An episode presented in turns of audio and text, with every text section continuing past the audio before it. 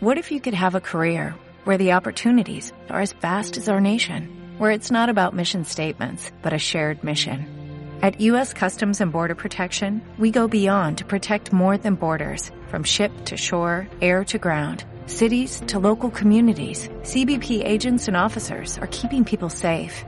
Join U.S. Customs and Border Protection and go beyond for something far greater than yourself. Learn more at cbp.gov/careers.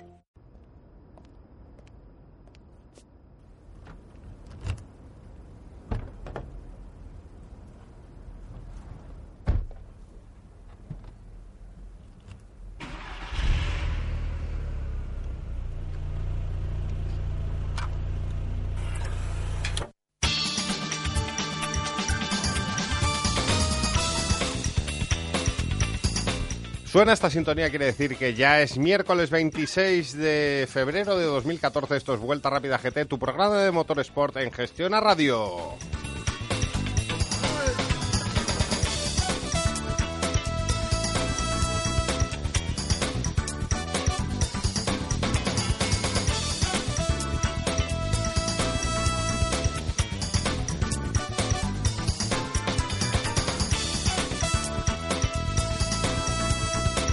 Bueno, y hoy tenemos aquí un... Hay que, hay que disculpar a Fernando González, que ahí se emociona cuando piensa que se ha apagado la luz roja. Y no, no se apaga, Fernando. Voy a, voy a sacar una foto Acto de la de luz roja. Ah, no, no, no. Yo me contraigo todo lo que tú quieras, pero la luz roja Joder. Que, tengo, que tengo delante está apagada. No, pero es la de la pared, la de la Ah, pared. la, que, la que ver. suele romper curro, ¿no? Esa es, esa Ah. es. Fatal. Hola, buenas noches. Curro, ¿qué tal? ¿Qué tal? Me la suelo encontrar rota y yo la arreglo, que es Ja- diferente. Javi Hernández, ¿qué tal? Muy Eso buenas. no vale, ha llegado al filo, al filo. Hoy está con nosotros también Oscar Bartol, nuestro compañero de Backspeed, ¿qué tal? Buenas noches. Eh, a Fernando también le saludamos, a Conentes de Control. Y empezamos eh, con una cosa que yo quiero dejar clara. O sea, aquí muchas veces eh, hay oyentes que, y seguidores de Twitter que se meten un poco con nosotros a decir, oye, la Fórmula 1 la habéis dejado un poco de lado, es que ya solo habláis de rallies, es que tal, es que cual, es que pascual. Pero mm, yo digo, podemos hablar de Fórmula 1 pero para decir lo que todo el mundo ha dicho, yo prefiero hablar de cosas que voy siempre en función un poco de los, de los invitados que tenemos. Y si tengo a unos invitados que saben hablar de Fórmula 1, que lo saben todo, que están al tanto de- de todo y que le dan lustre al programa, pues entonces sí hablamos de Fórmula 1. Y hoy vamos a empezar hablando de Fórmula 1 con un buen amigo, con el señor Zapico, José Manuel, alias Virutas de Goma. Muy buenas noches. Bueno, lo del lustre lo dirás por los, eh, el resto de los eh, invitados, no por mí, ¿no? Hombre, hombre, hablo com- de muy compañero, tú sabes que yo a ti te tengo en alta estima. Hombre, igualmente, el aprecio mutuo, mi estimado RB10. A ver, que tenemos, eh, hemos hecho un pacto, vamos a hablar de dos cosas. Vamos a hablar de, de lo que está pasando en los circuitos de cara al inicio de la temporada y luego hay que hacer un paco umbral. Bueno, hay que ser... eh, yo vengo, yo no venía aquí a hablar de mi libro, venía a hablar de coches, pero bueno, si me lo pones tan a huevo, pues habrá que aprovechar, claro. Hombre, hablar, hablar de coches también implica hablar de tu libro, o sea que... Bueno, libros hay muchos, coches hay un poco más, y son mucho más divertidos y más interesantes, y lo mío es pasajero. Tampoco hay que darle más importancia de la que tiene. Usted marca el ritmo. ¿Por qué empezamos? Hombre, me- imagino que habrá que empezar un poco por cómo está la Fórmula 1 después de los entrenamientos de Bahrein, ¿no? De todo parece bastante esclarecedor a falta de unos test dentro de unos pocos de días, pero han pasado poco tiempo entre los últimos de Bahrein y los próximos de Bahrein, que creo que empiezan el jueves, o sea, Ujú. dentro de martes, no, pasa mañana. Sí. Y entonces, eh, no olvidemos una cosa, mm, van a mejorar los Ferrari. Oye, oye, vamos a ver, seguramente van a mejorar todos los coches, pero han pasado escasamente menos de una semana entre unas pruebas y otras y además sin un paso por factoría, que es donde se tienden a introducirles a los coches los cambios mayores. No creo que vaya a haber mucho cambio en el plano de las eh, de las características de la, de la potencia de los motores del- sí puede que haya algún pequeño cambio en el plano de la fiabilidad entre las últimas pruebas que vimos en Shakir y las que vamos a ver a partir del jueves y creo que son hasta el sábado, ¿verdad? Sí, justo. Jueves, viernes, sábado y domingo, sí. Creo que sí. Y, y esa, no sé cómo llamarlo, euforia por parte de, de muchos de... "Ah, Es que unos van bien, otros van mal. ¿Eso es vender la piel de los antes de cazarla o no? Eh, Hombre, eso es lo que se... Yo estoy harto de leer eso por Twitter, pero no vendáis, vamos a ver, no se trata de vender nada. A día de hoy, a día de hoy es no hace falta ser ningún lince para darse cuenta de que los coches que llevan motor Mercedes van muy bien, los coches que llevan motor Ferrari van a medias o van se puede mejorar y los coches que van con motor Renault van peor, pero más que en el plano de la propia eficacia o de la propia velocidad está muy clara una cosa, eh, los coches que más han rodado son los motores Mercedes, lo que implica una cosa, no mejor sino más han rodado y es que al haber rodado mucho y dar muchas vueltas y haber girado un montón y haber estado en pistas sin aparentes problemas graves, esto quiere decir una cosa, en el plano del desarrollo van cumpliendo una agenda, van cumpliendo unas fechas y entiendo que están mucho más maduros. Los coches están tremendamente nuevos, tan tremendamente novedosos, hay tanta novedad dentro de los coches que básicamente la primera mitad de la temporada, el primer tercio de temporada va a ser un laboratorio puro y duro de, lo, de todas las escuderías, con una pequeña salvedad. Los que hayan girado mucho en pretemporada, en este caso los Mercedes, pues van a llegar mucho más maduros a la primera, al primer tercio, primera mitad de la temporada. Y esos, mucho me temo para el resto, que son los que van a estar al final por, por, por el título, por una sencilla razón.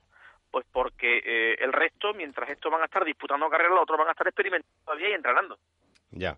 Y creo que te lo he leído a ti, ¿no? Lo de que Red Bull, si puede perder el, el campeonato, es en las primeras carreras.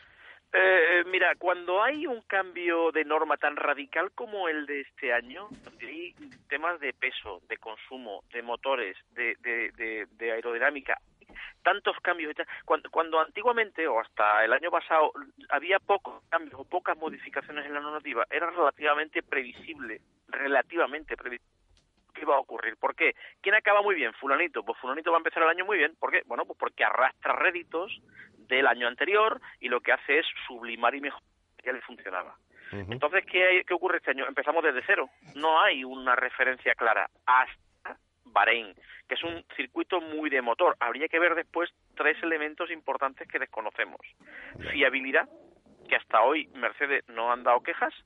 Eh, habría que ver consumos porque, oye, correr corre mucho, pero tampoco saben muy bien cuánta gasolina han hecho y cuánto consumen. Rosberg creo que hizo una simulación de carrera en la que llegó por los pelos a los hipotéticos 300 kilómetros. Y después habría que ver otro elemento muy importante y es, eh, durante el año, mi sospecha, y esto lo digo hace un montón, es que va a haber de golpe mejoras muy, muy sólidas y muy fuertes en, en, en equipos o en coches concretos. ¿Por qué? Pues porque hasta ahora lo que no han podido probar, pues por ejemplo Red Bull, pues un día Newey se va a levantar por la mañana y va a sacar de su chistera un invento que va a refrigerar el coche estupendamente y a partir de ese día pues va a ganar mucho tiempo porque se va a enfriar más y va a correr más. Entonces, eso No va a se- ser de no- golpe, ¿por qué? no Pues se porque los co- No se les puede dar por muertos. No, no, no, a Red Bull, al, al- al que menos. Ocurre Claro. que tiene, tiene, mucha gente me pregunta, me dice, Sapi, ¿por qué dices que están mm, bajo cero? Pues están bajo cero porque es que son los penúltimos equipos en rodar. Son los tíos, vamos a ver, cualquier coche de un rentacar de la calle hacen una mañana más kilómetros que los Red Bull hasta hoy. ¿Por qué? Porque tienen problemas en su chasis y tienen problemas en su motor.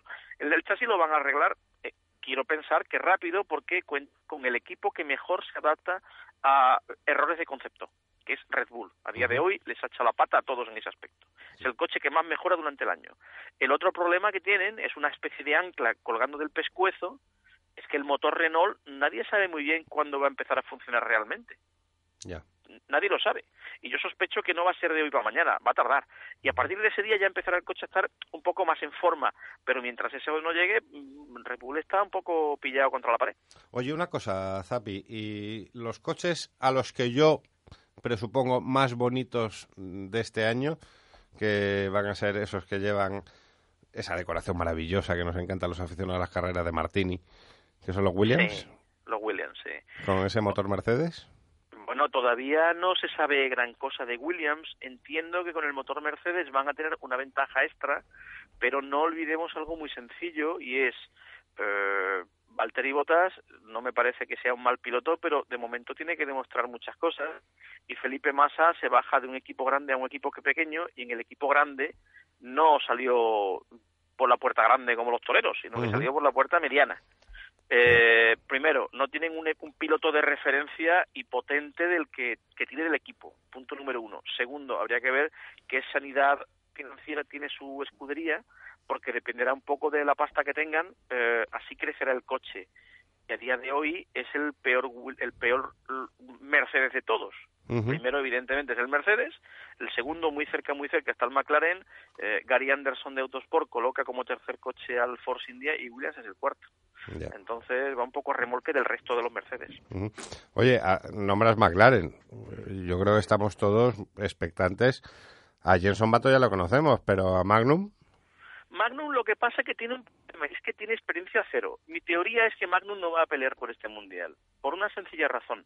Eh, esto eh, es muy bueno, habla muy bien, eh, tiene una experiencia bárbara, es un tío hiperprofesional, un tío muy de los verdaderos campeones tíos hiperconcentrados, en- es muy similar en esto a Alonso, es súper profesional, habla lo que tiene que hablar, me gusta, me gusta, no, no le conozco personalmente, le he visto correr en alguna ocasión delante de mí, pero no, creo que tiene el perfil y creo que tiene el grado de compromiso. Pero claro, ¿desde cuándo no gana un mundial un rookie? Nunca lo ha ganado. O sea, desde hace 20 años, eh, Villeneuve, que fue un genio, lo ganó a la segunda. Lewis Hamilton, que para a mi entender el mejor, la mejor temporada de su vida la hizo el año de rookie, no ganó ese año, ganó el, el año siguiente. Bueno, pero es, es lo que te iba a preguntar. Eh, quizá con Magnum tenemos ahí un, un Hamilton 2007. Es posible. Sí, es ¿no? posible. Sí, sí, es muy posible. Es muy posible por lo que cuenta de él. Y de hecho lo que se ha visto en pista hasta ahora es bueno. Pero yo tengo más dudas que, que, que certezas. Eh, y las dudas son que llega a un año malo, con muchos cambios mm, puñeteros, con un cambio dentro del equipo, Ron Dennis que llega, con Martin Wismar que se va, con gente que se va de su mano, o sea, llega en un momento malo porque además es un año de transición en McLaren. El año que viene va a estar con Honda, entonces este año tú crees que Mercedes le va a dar todo lo que le pida, claro, claro. Eh, no nos van a desatender. Y quiero ver a, a, a Eric eh, Boulier ahí, ¿eh? A ver qué... Claro, nuevo director, nuevo Mm. equipo, nuevo motor, nueva estructura, nuevo Ron Dennis encima, nuevo piloto, son demasiadas novedades. Y, y generalmente, ¿por qué Lewis Hamilton tuvo un año tan bueno, tan bueno? Mira, tuvo el mejor coche, tuvo el mejor equipo, tuvo al, al mejor piloto a su lado, tuvo a muchas cosas buenas que le Sí. ayudaron. Y este año mm, tiene demasiadas cosas coges con pinzas. Y hablando de Eric Boulier, eh, a los que ha dejado un poquito huérfanos, después, entre Boulier, eh, Kimi que se va a Ferrari y Lotus, ¿qué queda Lotus? Que no tienen, parece ser ni un duro, ¿no? Hombre, Lotus, mm, a finales de año yo lo decía, digo, esto es una desbandada. No, que no hacían más que salir tíos, gente que no cobraba, eh, Kimi que se marcha y además no asiste a sus dos últimas carreras. Aquello olía a, a muerto. Eh, bueno, todo apunta a que Bueno. van a seguir. Yo les deseo absolutamente lo mejor, por supuesto, pero entiendo que no empiezan el año con el mejor pie. Pint- Pinta como el color de los monoplazas. O sea, Pinta negro y, y empezar un año con ese color es chungo, Sí. es chungo y más aún con, con el director que tienen, que empresarialmente debe ser un tío fenomenal, pero dentro de las interioridades de un equipo mm, me da que tiene poca experiencia, ¿por qué? Porque el plano comercial es muy bueno, Mm. pero este no ha dirigido mm, mm, equipos de GP2 ni equipos de World Series y creo que la clave es traer quizá a alguien de la GP2 y que haya hecho campeones de equipos medianos. Esa sería quizá la, A ver qué. Y, y Maldonado, que no sabemos por dónde nos va a salir. Hombre, Maldonado es un tío rapidísimo, pero es un tío un poco inconstante y un tío Sí. un poco veleta. Eh, él dice que está muy contento, pero claro, se ha ido de un equipo que ha quedado con motor Mercedes Sí. y que ya está por delante de Lotus a un equipo que se ha quedado con motor Renault que a día de hoy está muy, muy discutido. Entonces, mm, no sé si el paso que ha dado ha, dado- ha sido para atrás. Bueno, no sé. Oye, y la gente, la gente lo que está esperando es que le cuentes eh, los coches rojos.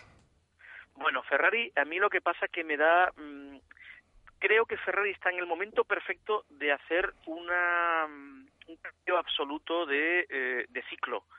Eh, problema, porque tiene delante a Mercedes. Y además, Ferrari, como escudería, mm, esto es una opinión muy personal y siento decir lo que pienso, pero es que lo que pienso y estoy convencido de ello, es que a Ferrari les hacen tal mal los cambios. Cuando hay Ferrari suele triunfar al final de largas eh, etapas de continuidad.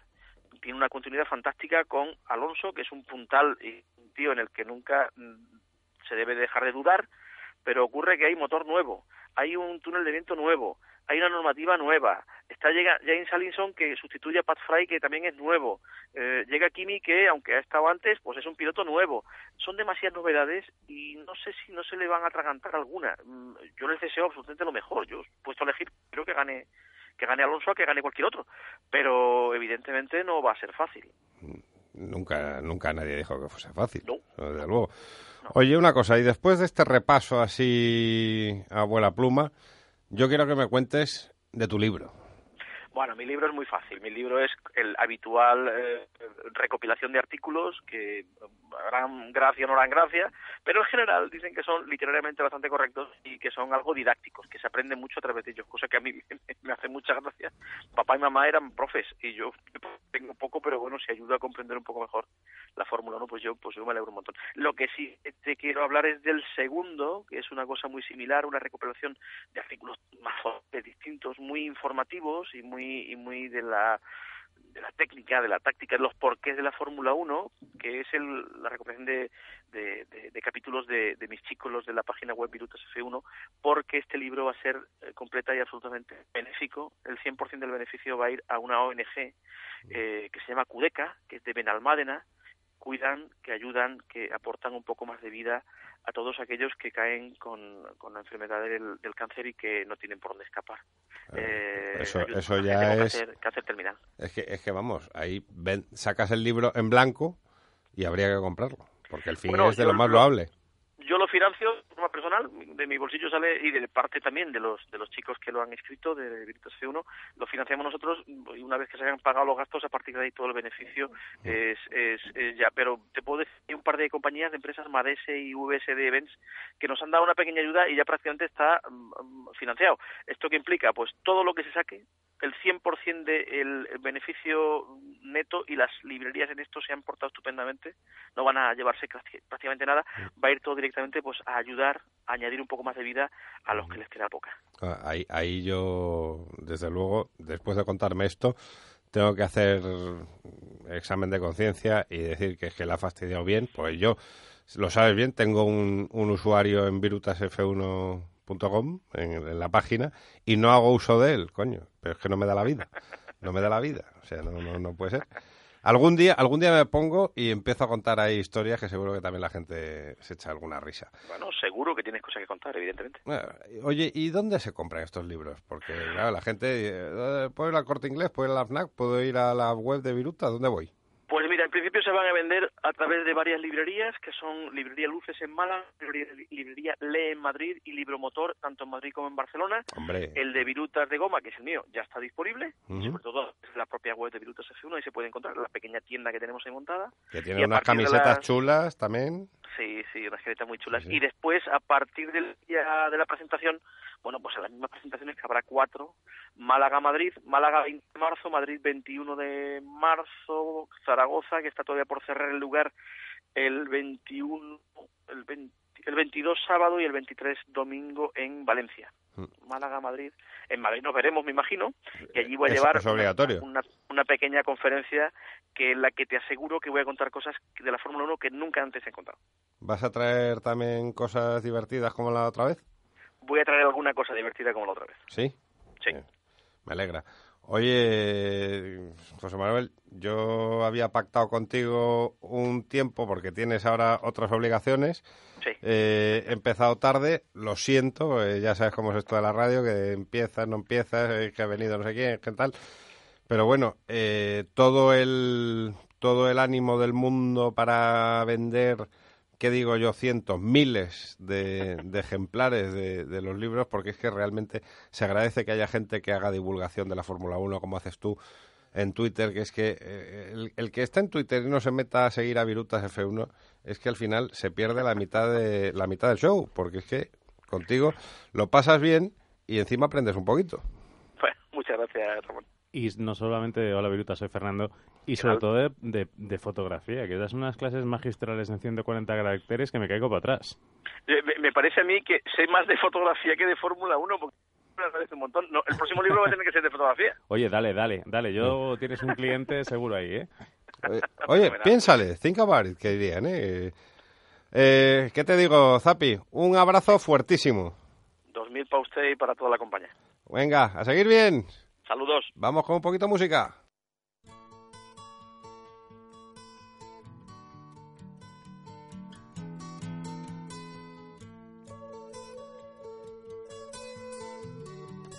Estás escuchando Vuelta Rápida GT.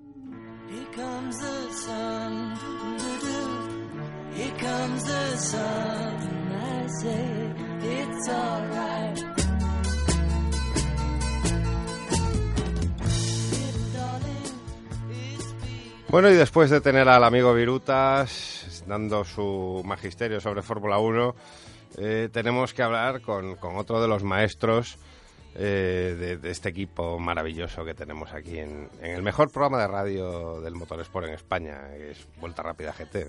no, no hay otra, no hay otra opción. Muchas gracias, Ramón. Sé que no merezco estos halagos. No, el producto también está muy bien. Sí, en serio. Ah, bueno, vale, vale. Eh, David Plaza, muy buenas noches. ¿Qué tal? Buenas noches. Eh, encantado que salgas de la cueva para hablar un rato con tus amigos y, a la- y sin embargo compañeros. Eh, Tam- También un placer para mí. cuéntanos así rápidamente, porque es que hoy tenemos eh, de todo en vuelta rápida. Tenemos hasta un actor porno, o sea que esto va a ser una, una cosa eh, espectacular. Entonces vamos apretados y, y no quiero. no, no. Este, eh, danos así en, en tres pinceladas lo que te parecen los test de Bahrein. Como para ponerse a hablar de, de alerones, ¿no? Y de morros. Estamos... Está la cosa complicada. No, bueno, pues... Ah, eh, Mientras no sean bajos. ¿Eh? nada, nada, nada, nada. Ni apéndices aerodinámicos ni. Exactamente. Sí. No, pues hombre, yo creo que el resumen de los test de Bahrein es un poco, pues, pues que, que Mercedes empieza ya a asomar la cabeza seriamente. Yo creo que, que ya podemos empezar a, a marcarles como, como los referentes a día de hoy.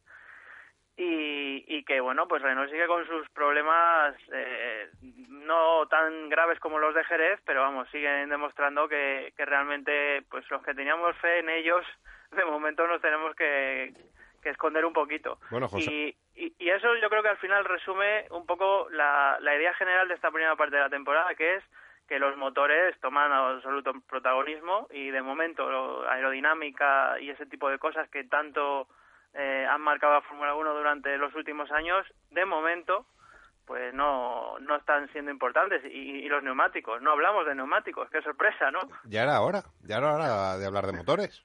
Sí, la verdad es que sí. Sí, sí. Y, y de todas formas lo que dice José Manuel, eh, a Renault y sobre todo a, a Newey y a los chicos de Red Bull, ni se nos ocurra darlos por muertos. No, no, eso por supuesto, eso por O sea, supuesto. Te hacen Yo- un roto. Nada, yo, vamos, yo no soy de apostar, pero si tuviera, si alguien me obligara a apostar, eh, apostaría que Red Bull gana alguna carrera este año, eso seguro. Hombre, la cuestión es cuánto van a tardar en, en reaccionar, porque yo creo que al final lo van a hacer, Mm. y si será tarde o no. Mm, Eso les deja un poco en manos de los demás mm, y, y dependiendo de si son capaces de aprovechar la primera parte de la temporada para destacarse lo suficiente. Eh, pero bueno, lo que está claro es que no podemos negar que están en graves dificultades y que ahora mismo tienen un serio problema de cara a, a revalidar los títulos. A ti te gusta la estrella, entonces lo ves como grandes favoritos. Sí, yo creo que sí. Yo nunca he sido muy de Mercedes, pero está claro que ya el año pasado dieron un paso adelante en cuanto a gestión del equipo, capacidad técnica y desarrollo, y este año están confirmando. Sin duda el motor está a un nivel altísimo, ya lo están probando además, pues casi a pleno rendimiento.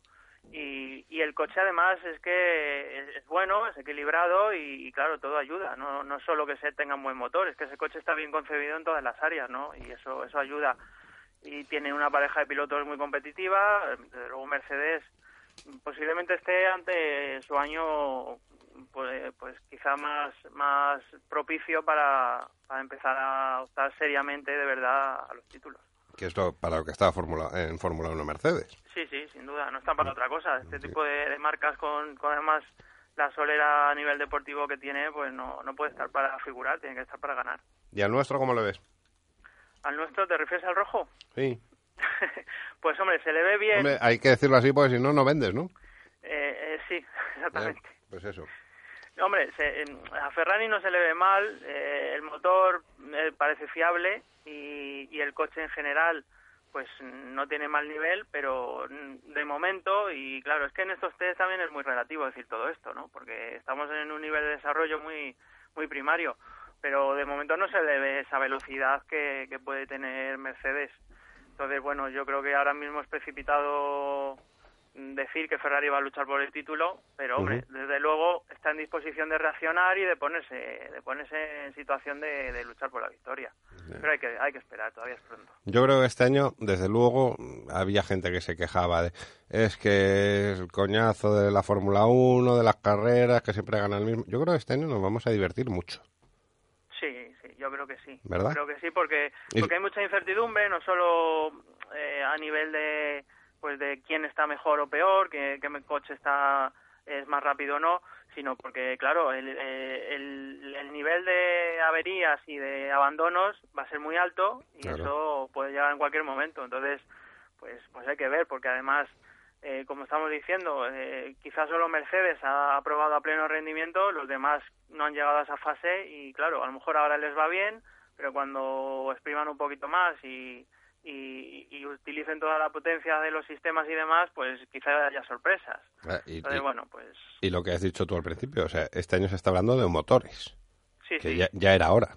Sí, era hora, ya era hora porque llevábamos mucho tiempo.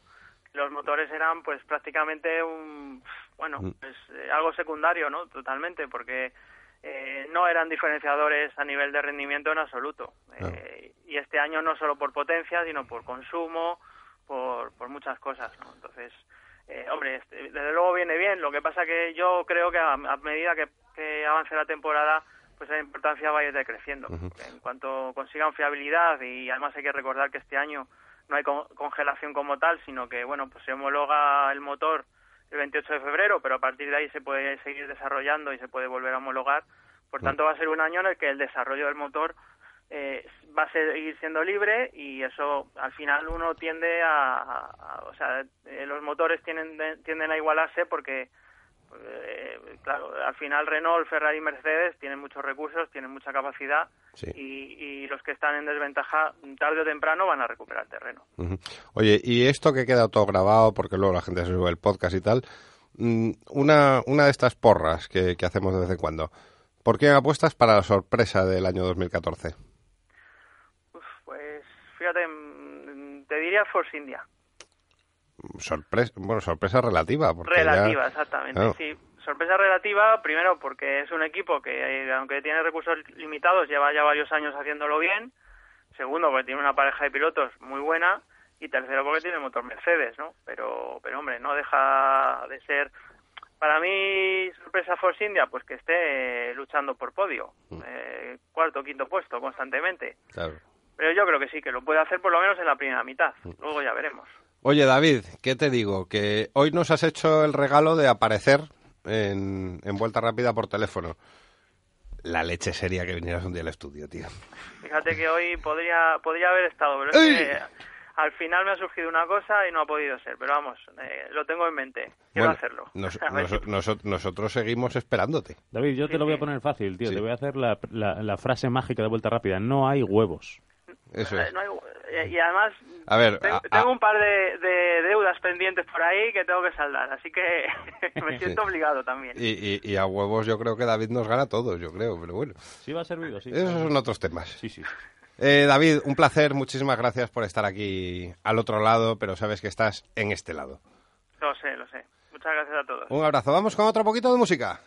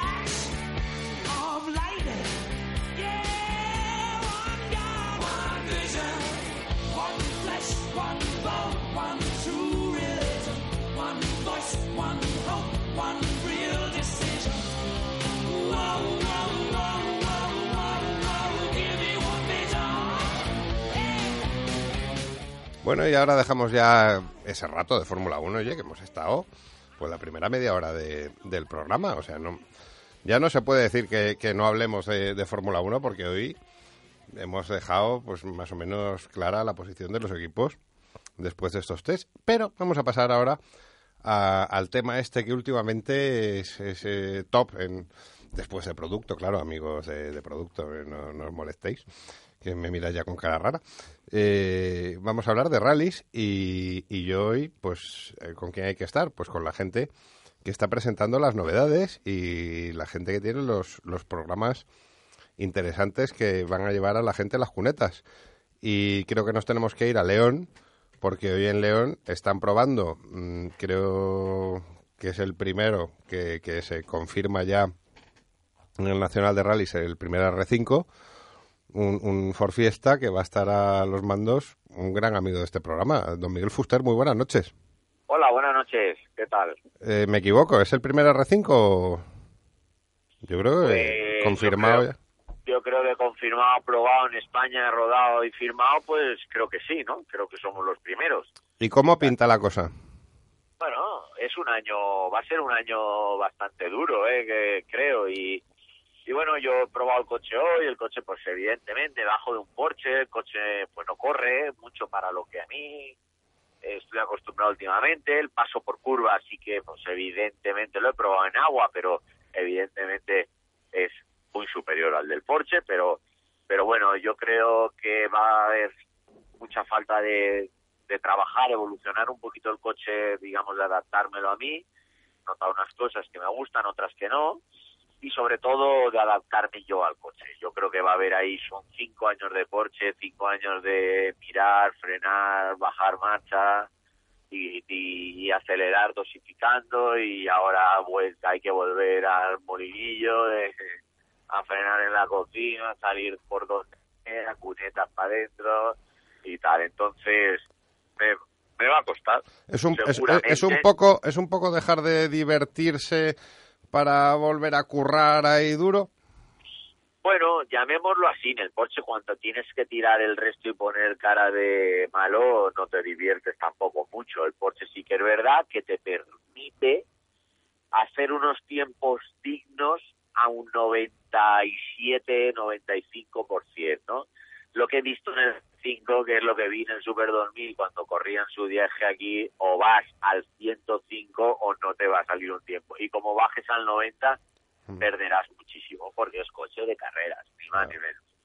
Luego, una cosa, o sea, eh, estaba el otro día don Antonio Zanini aquí impartiendo un poco de, de magisterio y lo que decía él en, en antena. A mí lo que me gustan son los Porsches de los relés de ahora. Sí, a mí también, no te, no te quepa ninguna duda. A mí lo que me transmite el Porsche hoy por hoy, yo ya sabía, yo lo que iba a probar ya lo sabía, 270 caballos que tiene el Ford y con un turbo ahí, un 1600, pues bueno, pues sí, va, gran paso por curva, carrocería de carreras, suspensión de carrera, pero el aparato, lo que corre, lo que va y todo, para mí es el Porsche que gracias a Dios sigo corriendo, voy a seguir corriendo con él también. No nos olvidemos que yo no lo aparco, eh, yo voy a seguir corriendo el por- con el Porsche en Canarias y Vuelves a hacer el, el canario de rallies. sí, voy a hacer el mundialito otra vez y e incluso el Corte Rally Corte Inglés, el primero de la temporada, voy a correrlo con el Porsche, más que nada porque lo tengo en Canarias, están en las instalaciones de nuestro patrón, de Ángel Ramos, que no nos olvidemos que lo adquirió él hace dos temporadas el coche y es de él, y como vamos a correr el canario y es puntuable para el corte inglés, eh, para el canario, para el mundialito, el, el corte inglés, pues ya que está allí lo vamos a usar para esa carrera, que además es una carrera propicia para Porsche. Ujú. Oye, y ahora que hablas de- del patrón, de Ángel Ramos, eh, yo lo que veo es que un, un- un R5, coño, cuesta una pasta. Ese- Este coche, dice, joder, es que son unos coches ultra modernos, lo más nuevo que hay. Eh, ¿Y quién lo hace posible? Pues Ángel, Ángel Ramos y una serie de patrocinadores. Así es. Eh, no nos olvidemos que el primero que hace posible esto es RMC, Roberto Méndez, que es el que trae el coche y el que nos pone una oferta encima de la mesa. Una oferta en la cual eh, es muy tentativa, es muy buena. Roberto Méndez tenía ganas de trabajar conmigo. Eh, yo no lo conocía, me ha sorprendido muy gratamente, me parece una bellísima persona, un tío cojonudo y un tío sobre todo que con Ángel, conmigo y con nuestro patrocinador, con N, con Díaz, con Dinana, nos vamos a llevar perfecto porque habla muy clarito y es muy humilde y es un tío de puta madre. Entonces, a partir de ahí, eh, él compra el coche, lo tiene en su empresa y a partir de ahí, pues bueno, nos pone la oferta encima de la mesa y, y, pues a, a, a trabajar. Ángel Ramos la estudia, es el primero que da el paso y dice adelante. Nos hace falta un patrocinador, nos hace falta un patrocinador de X. Yo ya tenía N Watch, la empresa, la empresa N lleva, aunque en el coche lleva dos años, eh, llevo cuatro años trabajando y siendo amigo de, José Vicente Martí, gerente de, dicha empresa, una empresa que no nace hoy, es una empresa que está fundada en 1961 bajo las siglas de Piero Magli, haciendo relojes, eh, haciendo bisutería, haciendo correas para todo tipo de, de relojes y, cosas de la mujer y tal. Y hoy, hace el año pasado, decidimos sacar, decidió, perdón, la sacar a, al mercado una nueva marca de relojes eh, ya propia, con su nombre y, todo fabricado por ellos y, y ya está en muchísimos países de, de toda de toda Europa por no decir en casi todos y presentándose en las ferias de relojería más importantes del mundo. Entonces ahora es cuando ha tirado el resto ya nos ha ayudado y, y vamos a sacar este proyecto para adelante porque porque creo que no lo merecemos y porque es un proyecto nuevo y nosotros somos de última generación. Nos vamos haciendo mayores, pero lo que nos gusta es estar en primera línea. Que luego a mucha gente le ha, le ha, le ha, le ha sorprendido ver hoy en, en, en esta prueba del, del R5 el, el, copiloto que ha sacado. Sí. Bueno. Explícanos. Ordinio, ¿no? Hombre, ha sido, ha sido no, no sé cómo llamarlo. Hoy lo estaba probando, lo estaba probando. Llamativo. Lo, lo, estaba probando, no lo ha hecho mal, no lo ha hecho mal, ha, ha hecho un buen ahí en el tamo y bueno, ya veremos a ver, ya veremos a ver si lo fichamos. Sí. no, mira, te cuento, Dinio es una parte importante dentro de, de la empresa N de relojes, lleva muchos temas de marketing y eventos publicitarios en televisión, en prensa y, y en el mundo en el cual él eh, se mueve dentro de, de la televisión y del marketing, que a lo mejor es incluso hasta mucho más del que la gente se puede imaginar.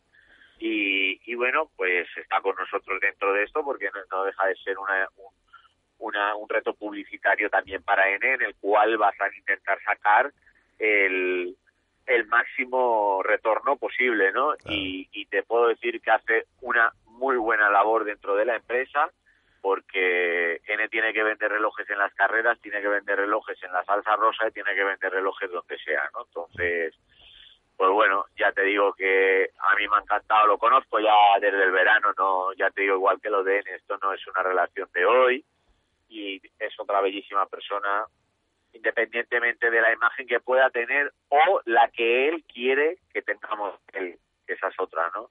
Di, Pero Din, en fin. Dinio García, muy buenas noches. Hola, buenas noches a todos. Eh, ¿nuevo, copil ¿Nuevo copiloto del Nacional de Rallys o estamos aprendiendo todavía? Copiloto que grité Marujita cuando me senté y casi me da un infarto. ¿Lo has pasado mal? ¿Lo has pasado mal? Muy Porque- mal, lo pasé mal, lo vi, lo vi todo de todos colores, porque la verdad que Miguel Fuster es un crack, un fenómeno, y cuando me monté en ese coche dije, me muero, Dios mío, sáquenme de aquí.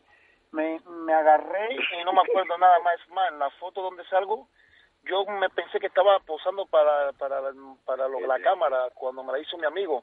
No, estaba mirando para adelante pues, pues si arrancaba. Y, y de verdad lo pasé mal porque de verdad que eso para eso no es ni Fórmula 1, nada, es mucho mucho más, para mí es mucho más porque eso sí es de verdad jugársela y eso sí es para campeones de verdad. Hombre, pero No. con, con Miguel se va seguro, hombre. Miguel ya, vamos, eh, o- o- otros pilotos no lo sé, pero un, un veterano de las carreras como Miguel Yo, yo es que no, no me echaría la siesta por disfrutar del momento, pero vamos, iría tranquilísimo. Ya, ya, ya, ya, montate un día y me lo contarás. Sí. Oye, y, y, y, y cu- cuéntame un poco, Dinio, esto que, que nos estaba explicando un poco Miguel de N-Watch. Eh, cómo, ¿Cómo vais a hacer? ¿Vas a ir a las carreras tú también? ¿Vas a, ¿Vais a vender los relojes en las carreras? ¿Vais a vender los relojes en los programas del corazón? Eh, Te cuento, sí, sí, te cuento. A ver, N-Watt es la, yo trabajo para la empresa N-Watt y Miguel es, el, esto, es el, la estrella, es la imagen de la marca N-Watt. Yo soy un trabajador el cual... hombre, tú, ta- tú también eres un poco estrella. No, yo no, en la parte de la empresa yo soy un trabajador, porque yo no soy de- deportista, ni cantante, ni bailarín, ni nada. Yo soy Dinio, eh, eh, que se busca la vida en la presa del corazón. Hay que ser realista, pero bueno, ante todo soy humano y estoy hablando en- en- a nivel profesional. Yo lo que voy a hacer es que cuando haya una carrera yo estaré ahí, pues esto con la chica repartiendo flyers y, y de, demostrar que, que Miguel tiene que ganar todas las carreras porque las va a ganar porque es el número uno y demostrar que N-Wall, la marca de relojes, que en un año es la número uno, sin duda todo el mundo la lleva, de todos los sitios la lleva, es que es un es fenómeno N, le llamo yo. Y Miguel Fuster, donde quiera que vaya, tenemos que ser los, los mejores. Yo pondré la noche y Miguel pondrá el día. Mira qué completo estamos. Pero una cosa, Dinio, es que si no te lo pregunto, reviento. Eh, no- esto no va a confundir a Miguel, ni te va a confundir tú, ni se va a confundir No. nadie.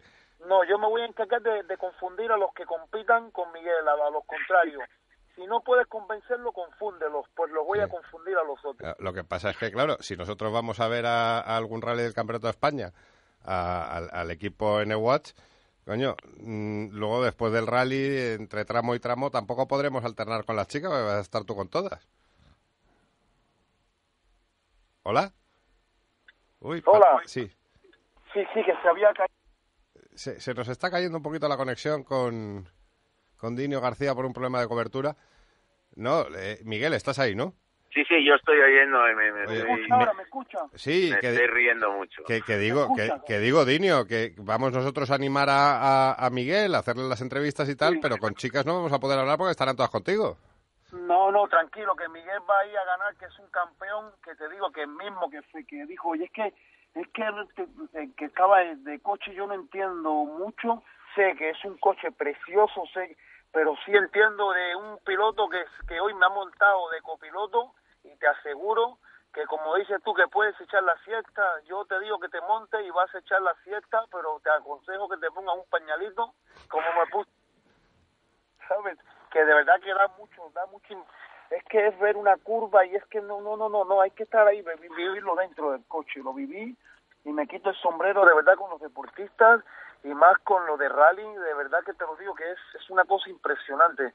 Yo cuando lo veía por televisión se ve, se ve, ¿sabes? Se ve fácil, no, no, todo el que esté escuchando la radio le aconsejo que sigan esta, esta temporada, que esta etapa que entra ahora, el rally, yo voy a hacer mucho hincapié con, con, la, con la gente mía de, de lo que es el Pipi Estrada, la, el tema de todo, y que hagan mucho hincapié que sigan ese deporte y deberían de ser noticias, los noticieros, y no solo se hable de fútbol. Hombre, Porque- pero Dinio, nosotros, porque estamos un poco más acostumbrados a las carreras, pero lo que hacéis vosotros también es muy difícil. Ya, pero pero lo que yo me refiero es que, que eh, en los rally la gente si lo ve, porque es que hay mucha gente que claro no no lo transmite, no no lo dan, al no darlo en el noticiero, en los telediarios, la gente no, no se enteran, pero yo te digo que si lo ven es que es impresionante. Yo es la primera vez eh, en mi vida que veo un coche bajando por unas trazadas, haciendo unas trazadas, y yo me, cuando dio la vuelta ya y se mata, se mata. Y es que es normal, yo me, me he quedado no confundido lo que viene después. Miguel, se lo has hecho pasar mal al pobre hombre. Sí, No, que va, que va, que va, que va. Él sabe que no, lo hemos hecho, hemos estado ahí probando y muy bien, pero bueno, hay que reconocer, tú como tú entiendes bastante más del motor, como bien ha dicho Dinio y tal, eh, sabes que un tramo de rally ya te, el Ford es un coche de carreras, de sensaciones de carreras, Mm. que el Porsche podrá ir muy de lado, pero aquí las curvas se pasan también muy rápido, Sí. el terreno estaba mojado y, y la verdad es que hemos pasado un día muy ameno todos. Oye, ¿y estarás de acuerdo conmigo, Miguel, en que gente como Dinio, que, se, que, se, que, que entre en el mundo de los rallies, de las carreras, pues beneficia a nuestro deporte, porque yo creo que, que hace llegar los rallies Hoy, hoy Dinio pues ha estado poniendo en su Twitter eh, fotos de, de- de- del día y, pues hablando de Miguel Fuster. Y yo creo que, que los rallies llegan a un público que ni pensábamos de casualidad que pudieran llegar. Mira, yo yo por la parte que a mí me toca, si lo puedo sacar hasta en la luna, lo sacaré, porque yo con Miguel Fuster me quito el sombrero y como él dice rápido, no, yo te digo que volaba por las curvas, voló. Yo digo, es, que es impresionante, estoy loco porque empiece el- eh, lo que es la, la, la primera, el primer que ya que empiece el campeonato para estar ahí viviéndolo, porque es que de verdad que me, he vuelto un aficionado y como mismo yo me he vuelto, haré que muchos se pongan aficionados porque de verdad lo digo y en Canarias yo me voy a encargar de que cuando va- vayamos a cada sitio, que es lo que quiero decir, esto, por ejemplo, en, en, en La Palma, la discoteca Pachá, el dueño es mi amigo, le digo, pues en- encárgate de decir flyer todo y que tienen que ir al rally, a ver el rally, que se vea mucha gente, mucha, que haya mucha gente viviéndolo y ya después por la noche fiesta N Watts, ¿sabes? Dando camisetas, relojes y, y montando ahí la fiesta, una fiesta que sea todo deporte, pero que también la gente, la juventud se vaya metiendo más adentro de lo que es el deporte, porque nos olvidamos de las cosas, de todo y todo el mundo quiere ver el fútbol Eso es fundamental. Y hay mucho deporte, la verdad, y me gusta más eso que no meterme a ver una cosa en un circuito que sacan banderitas rojas, ahí estás corriendo y yo vi una piedra hoy que pensé que nos la comíamos y, Pero y te- casi me da un infarto y unos perros cruzando y Miguel lo controlaba todo, pero es que ah, me puse nervioso, ¿para qué os voy a mentir? Pero tienes, tienes que ir tranquilo con Miguel, hombre, y seguro que te va a llevar en algún otro rally por ahí para hacer alguna exhibición. Y tienes que mantener el- el- la presencia de espíritu, Dini, hombre. Ya, bueno, yo tengo, yo llevo un tatu que dice somos pocos pero locos, pero yo creo que ese tatu me lo voy a borrar ya, porque ya la locura de que me monté se me quitó.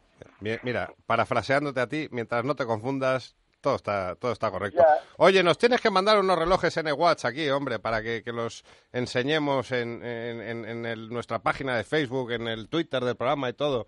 Hombre, que, que- que- Eso, que- eso, eso está hecho. nosotros está estamos con las marcas que apoyan al motorsport. Hecho, eso está hecho y, y Miguel lo sabe, eso está hecho. O sea, ahí es que más, el que el amo ahí es Miguel. Dinio, pues oye, te agradezco mucho que hayas entrado hoy con nosotros en este programa. No, nadie daba un duro porque Dinio García estuviera hoy en, en vuelta rápida. Yo dije, hoy va a estar Dinio. Eh, hablé con Miguel y le dije, tiene que estar. Y, y, oye, ha sido un auténtico placer y espero volver a hablar contigo después de algún rally para que nos cuentes que, que, cómo, cómo ves el Campeonato de España. Ahora, si te parece, Vale, nos quedamos un, un rato con Miguel hablando de pues eso del tema deportivo. Vale. y- Vale. una cosita antes que, que, que esto, quiero decirle a los oyentes que están escuchando la radio que Dinio eh, es un aficionado más y un fan de Miguel Fuster. No vayan a, a pensar de que yo soy copiloto, de que entiendo de coche. Yo soy un aficionado más que me estoy enganchando y mucho. Y soy fan de Miguel Fuster. Miguel Fuster tiene que ganar el campeonato y le doy la enhorabuena que es un crack. Y saludo para todos los oyentes y para todos vosotros, ¿vale? Dinio, muchas gracias. A- En esto trabajamos nosotros, en que la gente se aficione. Vale, un abrazo y gracias por, su- por Un, vosotros. un abrazo. Oye, Un Miguel, abrazo. Miguel, Dígame usted, señor. menudo comercial tienes. Pues bueno, de eso se trata. Espero que tanto yo como él seamos buenos comerciales para la empresa, para nuestro para nuestro patrocinador y que bueno y que a funcionar, que, que queremos que esto salga bien, ganar carreras y, y que la marca N-Watch eh, empiece, ya se oye en todo el mundo, pero que cuanto más mejor y, y que sea un patrocinador para, para el resto de, de los restos, como, como desde el primer día lo fue eh, Inés Laca, que puso un pie en su empresa hasta hoy, Sí. con Autolaca, con Don Ángel Ramos, con mi gente, con Pro Rally, con Juan Díaz, con Carlos, todos los, la gente que, que a mí me está ayudando, los copatrocinadores que van a ver este año, que van a ser casi los mismos del año pasado, posiblemente él, sigue de Turismo Cofrentes, seguirá eh, Inet Hospitales, copatrocinadores pequeños que, que han estado toda la vida junto a mí y, y van a seguirlo y esta es la idea. Tenemos que hablar tú y yo de eso de poner la pegatina del programa que da medio segundo por kilómetro. Eso, Segundo por kilómetro empapelamos el coche ya. Eh, por eso, por eso.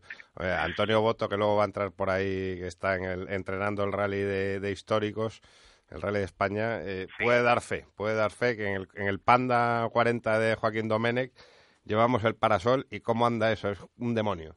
Muy bien, algo haremos, algo haremos. Eh, da- da- eh, Miguel, tengo al otro lado del teléfono eh, a, a una persona que va también indefectiblemente unida a tu carrera, que es Dani Cue, oyente del programa. Muy bien, ya he estado con él, he estado con él hace un ratito. Dani, muy buenas. Hola, buenas tardes. Queríamos saludarte también porque hoy, hoy, hoy ha habido otro un copiloto de Fuster que nos ha dejado todos descolocados. Y, y cuando hemos visto, oye, es que sigues el, el programa en Twitter, queríamos aprovechar para saludarte. Pues muy bien, se agradece la llamada y bueno, pues como decíais, ahora tenemos un, un copiloto estrella que tenemos ahí, bueno, que todos conocéis y dio que hablar hoy por la tarde en Twitter. Oye, pero ¿estáis, estáis de acuerdo, Dani y Miguel, con, conmigo, en que, mm, que gente de fuera de las carreras, eh, pues de la, de la farándula, del espectáculo, mm, hablen de los rallies, cuenten a la gente, a su público, qué está pasando en el Campeonato de España de Rallys? Esto beneficia a la especialidad. No te quepa ninguna duda, no te quepa ninguna duda. Además, hoy precisamente en la comida con el jefe de equipo y tal, eh, ha sido una comida muy amena, muchas risas. Te puedo decir que Dinio, aparte de gran persona, el tío te mea. Ya, bueno, ya lo he visto un poco cuando tira por la del lado cachondeo, también cuando se habla de en serio y de verdad. Eh, es, es un tío listo, ya, ya lo has podido comprobar, que no estaba ahora en el, en el Sálvame de Lux haciendo tal y A mí me hubiera, a mí me hubiera encantado hacer eh, cachondeo a tope, pero el tío estaba en plan serio, como tiene que estar también. O sea, es que es el primer es el primer día y Claro. ahora está cumpliendo una labor Claro. ¿no? entonces bueno pues lo que te decía que muchas veces hemos hablado de publicitariamente de cómo podríamos darle la vuelta a esto y tal y, y, hablábamos de este tema y os- nos hacía falta una persona de esto que, que sabes igual que puede ser que es Dinio que pueda ser en otro equipo otro que eh, otra otra persona de esto porque estamos dando más nosotros con el con el tema de, de Dinio. Y los rallies se está y RMC se está oyendo y el Ford Fiesta de N y el no sé qué Claro. más que toda mi temporada del año pasado en 10 días Pues mira tú. esto yo creo que es positivo y bueno Dani, tú también est- estás de acuerdo con, con lo que dice Miguel, me imagino. Sí, claro. Bueno, aparte que, mm, eh, por ejemplo, una persona así tan cercana como Dinio, que es, mm, te puedes acercar a hablar con él tranquilamente porque es, eh, a mí me sorprendió y fue cuando le conocí. Eh, una persona así eh, vincula mucho a la marca, como dice Miguel, eh, mismamente eh, para nosotros eh, puede atraer más público a las carreras o si no es a las carreras a la repercusión que se le da al sponsor. Y como dice Miguel es una herramienta más que, que tenemos que aprovechar y, y disfrutar todos con, con la compañía de él. En- eh, y cada día él se está molestando más por lo que vemos eh, por lo que hablaba hoy en hacía muchas preguntas de cómo era el coche qué, qué características tenía entonces se, está interesando para poder si alguien le pregunta pues poder responder bien no Claro. Oye, chicos, hoy vamos con el programa lleno de, de invitados, vamos con, con el tiempo pegado. Eh, os emplazo a, a Miguel a hablar de, de Canarias cuando, cuando estemos acercándonos o haya pasado el rally, que, que me interesa mucho saber cómo se está comportando ese R5. Con Dani también quiero hablar de, de los cursos de copilotaje, que eso es una, una maravilla que está en las redes sociales petando y yo creo que, que tenemos que llevar a la gente a hacer cursos de copilotaje porque la gente tiene que aprender, tiene que aficionar- aficionarse a los rallies y más si puede ser desde dentro. muy bien pues muchísimas gracias Gracias. Saludos. Un abrazo, Miguel. chao chao Da- Dani, pues vamos hablando. Oye, y gracias por seguirnos en, en Twitter, que, que siempre que nos siga la gente en las carreras, para nosotros es un auténtico honor. faltaría más además ya sabéis que me encanta estar en Twitter y bueno cada vez que tengo posibilidad pues ahí estamos para retuitear comentar y estar con todos vosotros. Pues te llamamos un día de estos para que nos, nos cuentes los, los cursos de copilotaje que haces, que, que vamos, me parecen una auténtica maravilla que creo que me voy a ir yo a apuntar a uno. muy bien pues sí, me gustaría dar un curso solamente a la prensa para que tuvieseis la oportunidad de saber lo que hacemos dentro de un coche y a, la- a los aficionados y gente que se quiera apuntar pues ya está. Están estaría encantado de poder atenderles Fenomenal, un abrazo. Vamos, Un abrazo, muchas gracias. por vamos llamar. con un poquito de música. Hey Jude, don't make it bad. Take a sad song and make it better. Remember to let her into your heart. Then you can start to make it better. Hey Jude. Don't be afraid.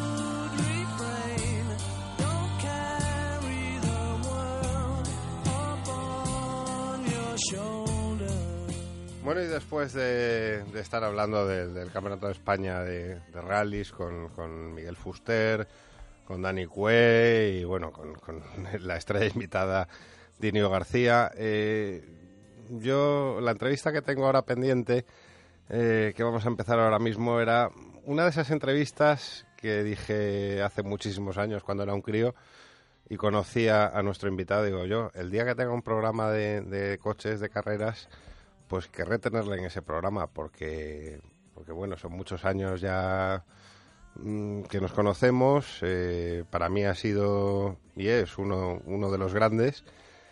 Y cuando me enteré de que volvía a la competición en, en históricos, que a día de hoy somos, gracias sobre todo a nuestro compañero Antonio Boto, unos acérrimos fans de la categoría de, de los rallies históricos, pues yo me llevé una alegría.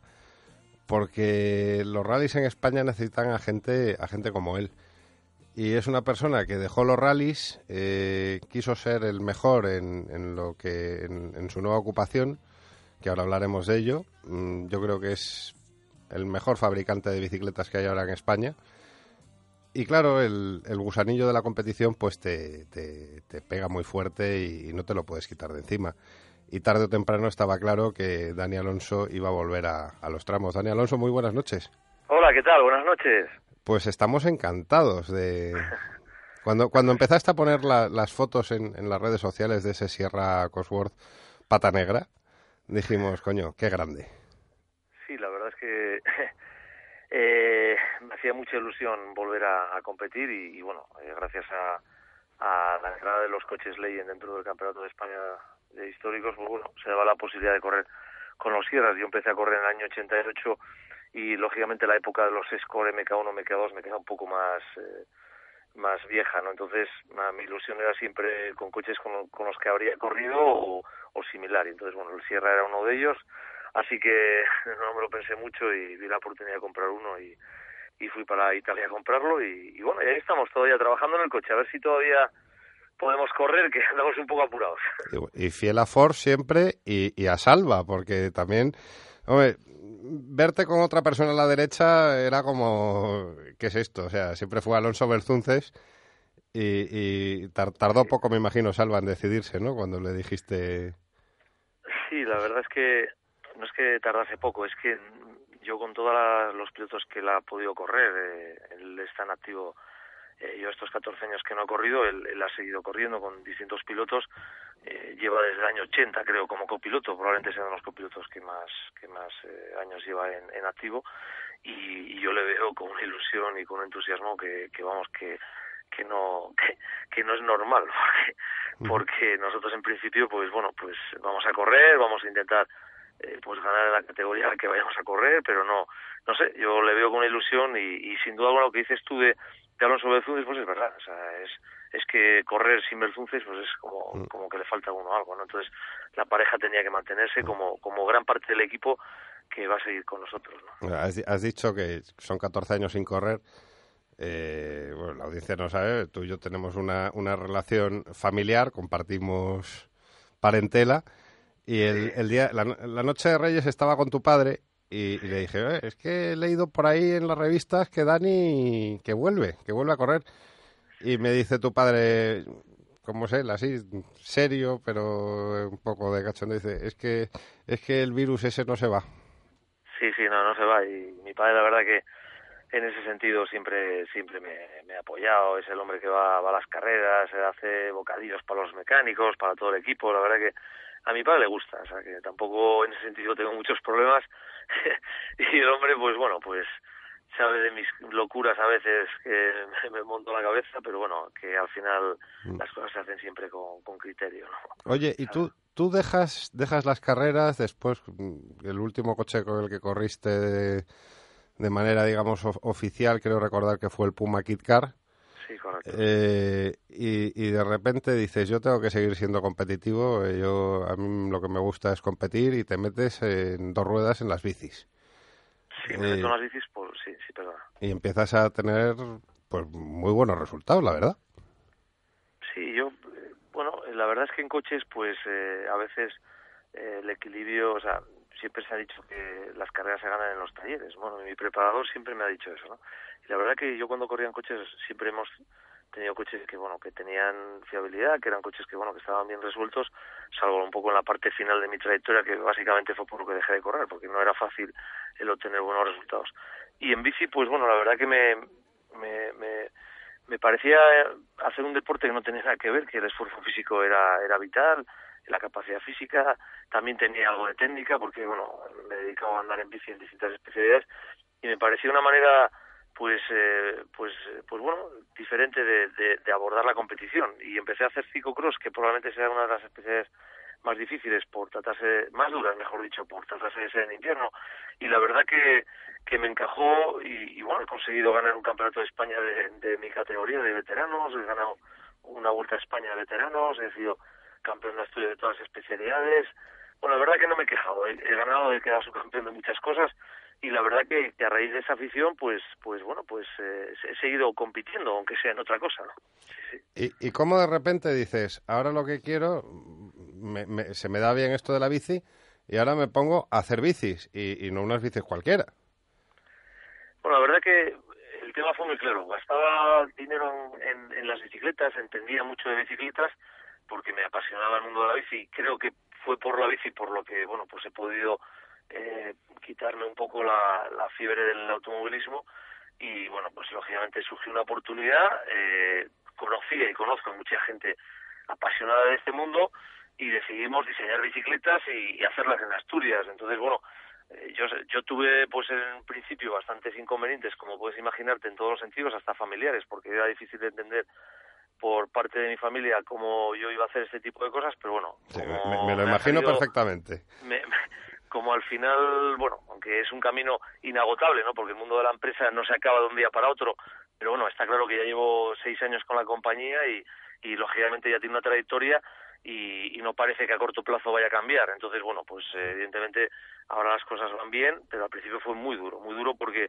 diseñamos las bicis en casa de un amigo, eh, tuve que pedir créditos, eh, bueno, el tema fue difícil, pero bueno, al final el, el- el sueño se convirtió en realidad y sobre todo me quedé con un poco con la copla que, que siempre me ha dicho mi padre, que, que hay que intentar hacer lo que a uno le gusta, ¿no? Entonces, bueno, qué, qué mejor que levantarte por la mañana todos los días y irte a trabajar en algo que te, que te gusta, ¿no? Pues yo creo que en ese sentido he sido una persona muy afortunada, ¿no? Sí, pero luego de- ahora de repente, MMR Bikes, pues eh, Machines Made for Racing, creo que es la marca, ¿no? Sí, es correcto. Y, ves que, es el patrocinador de Cohete Suárez en el Mundial de Rallys. De repente ves a los tweets de Fernando Alonso entrenando en Dubai con una bici tuya. Ves en Los Ángeles a Pau Gasol con otra bici que debe ser talla XXL. Dices, coño, esto, esto es grande. Bueno, eh, empezamos eh, hace cinco años, eh, como te digo, cuatro personas y bueno, la verdad que no voy a hablar de cifras, pero sí que es verdad que la empresa eh, pues, está creciendo a un porcentaje altísimo. Hemos crecido, hemos cambiado de instalaciones. Tenemos un problema ahora que toda la colección del año 2014 la hemos vendido. No, no tenemos eh, ya posibilidad de entregar una- ninguna bicicleta que no haya sido solicitada con anterioridad.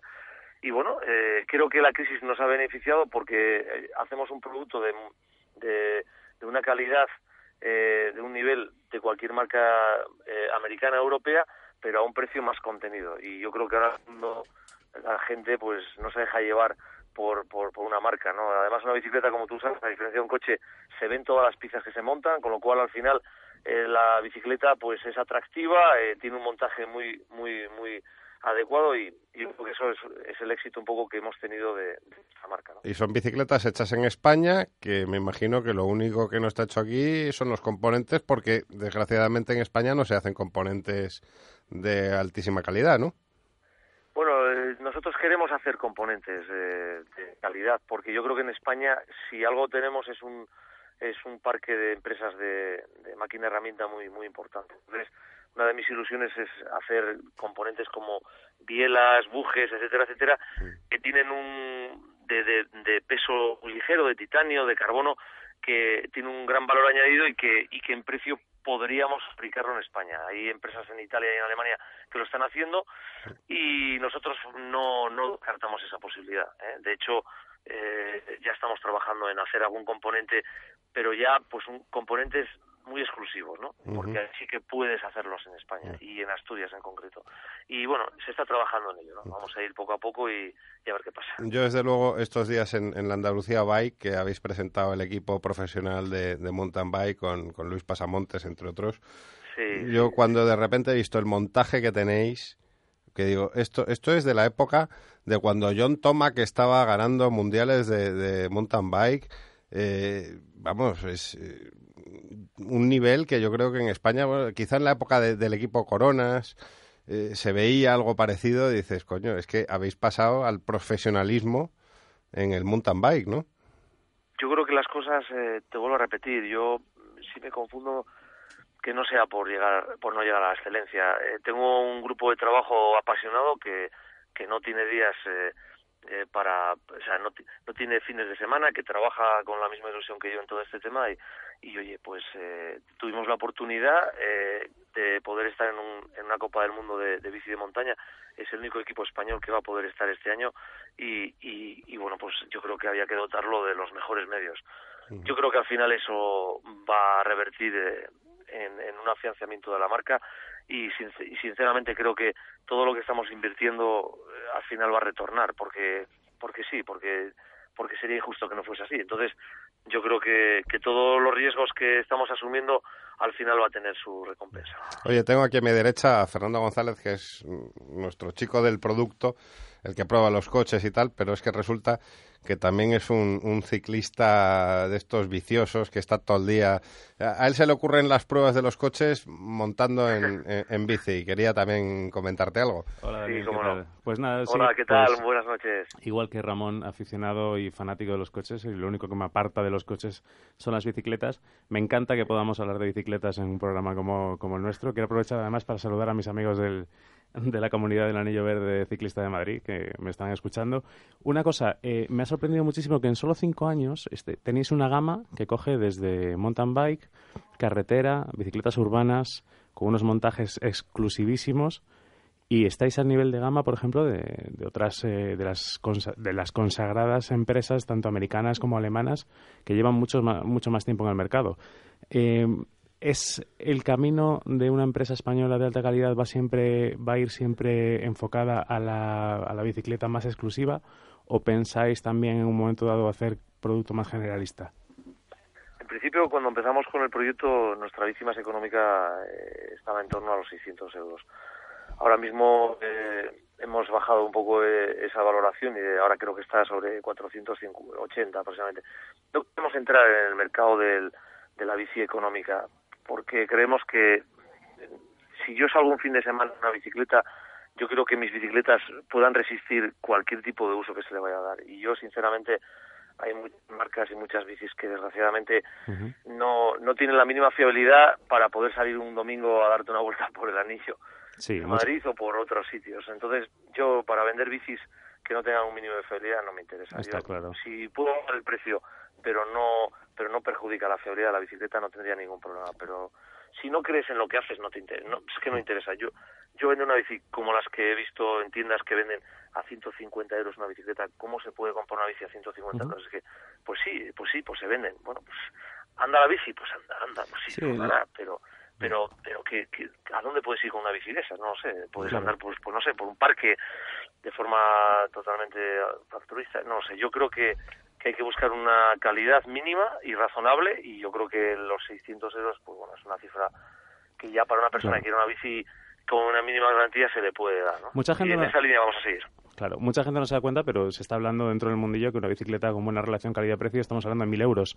Por debajo hay realmente calidades más económicas, pero lo que comentabas, una bici de 150 euros es casi más un juguete que un medio de transporte. Yo no, yo no me subiría en una de ellas a hacer un camino en Santiago, es, por ejemplo. es que podría, bueno, decir peligroso igual estoy cometiendo una infracción, pero bueno, sí que es difícil de entender, ¿no? O sea, una bici de de esas, de esas características puede servir para andar un poco por una ciudad, por un parque y tal con tus hijos, pero bueno, no muy comedida, no, no mucho más. Entonces, bueno, nosotros vamos en, un rango muy amplio porque, bueno, vendemos bicis de 600 hasta los 12.000 euros y, por tanto, el rango es bastante amplio, ¿no? Oye, y Dani, eh, ¿cómo, cómo, ¿cómo sabe, cómo es esa sensación de que alguien de, de, de un nivel, de una fama de un nivel planetario como es tu paisano Fernando Alonso, vaya en una MMR y, y ponga las fotos en, en las redes sociales con, con su bici entrenando?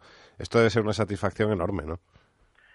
sin duda alguna me, me ayuda mucho y, y yo creo que lo que está haciendo Fernando por nuestra marca es impagable. Él es una persona que, como tú sabes, que puede llevar cualquier tipo de marca de bicicletas. De hecho, eh, Ferrari tiene un acuerdo con Colnago y, por lo tanto, podría y tendría la posibilidad de hacerlo. Le regalan bicis de todas las marcas. Bueno, yo creo que él conoce la filosofía de nuestra empresa. Él ha estado en nuestra en nuestra fábrica. Él ha participado, ha estado en nuestra inauguración, en la que no participó eh, nada más que él, eh, más, más allá de una serie de personas del entorno de la empresa. Y yo creo que en ese sentido se siente parte de ella. Yo sé que él ahora con el proyecto que tiene en mente es muy probable que nosotros no podamos formar parte de ese proyecto porque las cifras que se manejan son altísimas y yo veo difícil que pueda tener un retorno eh, toda la inversión que se tendría que hacer porque para una marca de bicis como es la nuestra que vende solo en este momento en el ámbito nacional con una peque- alguna pequeña incursión fuera de España no es posible no entonces Mm. yo sé que él eh, va a hacer todo lo posible por por hacerme un encaje en el equipo porque me consta que, que así está intentándolo pero en todo caso aunque no fuese así y aunque mañana tuviese que llevar una marca porque así lo, lo le obliga el contrato lo que fuese yo ya estoy eternamente agradecido porque ahí da- se da cuenta un poco de cómo es él el perfil que es una persona normal que puede caer bien puede caer mal lógicamente pues es una persona que tiene su forma de ser pero que él no se deja llevar por una cuestión material sino que se deja llevar por por su forma de entender las cosas él sabe que te- hacemos unas buenas bicicletas y, y no le importa que se llamen MMR, ¿no? Hay otras personas que, bueno, pues que igual buscan una exclusividad de una marca, pero realmente la bici no es que sea mejor que la nuestra. Entonces él lo sabe y, y por eso las utiliza. Entonces, mientras que no tenga el equipo oficial en marcha, que creo que dentro de poco tiempo se, se sabrán cosas sobre el tema este, pues, pues bueno, pues pues se está utilizando nuestras bicicletas y, y ya te digo que creo que será por un espacio corto de tiempo, pero en todo caso eh, agradecidísimos y felices de que, de que haya sido así hasta ahora, vamos. Dani, oye, ha sido un auténtico honor, un placer. Tenía muchísimas ganas de que estuvieras en, en- en mi programa y, y sabes que te aprecio hace muchísimos años y este fin de semana pues iré a Ávila y entre, una, entre de las muchas cosas que tengo que hacer, una es irte a dar un abrazo. Muchísimas gracias por haberme tratado tan bien y por supuesto a vuestra entera disposición siempre que queráis. Invitados a venir a Asturias y, y bueno, y gracias por todo. Un abrazo, Dani. Gracias, gracias. Vamos con un poquito de música.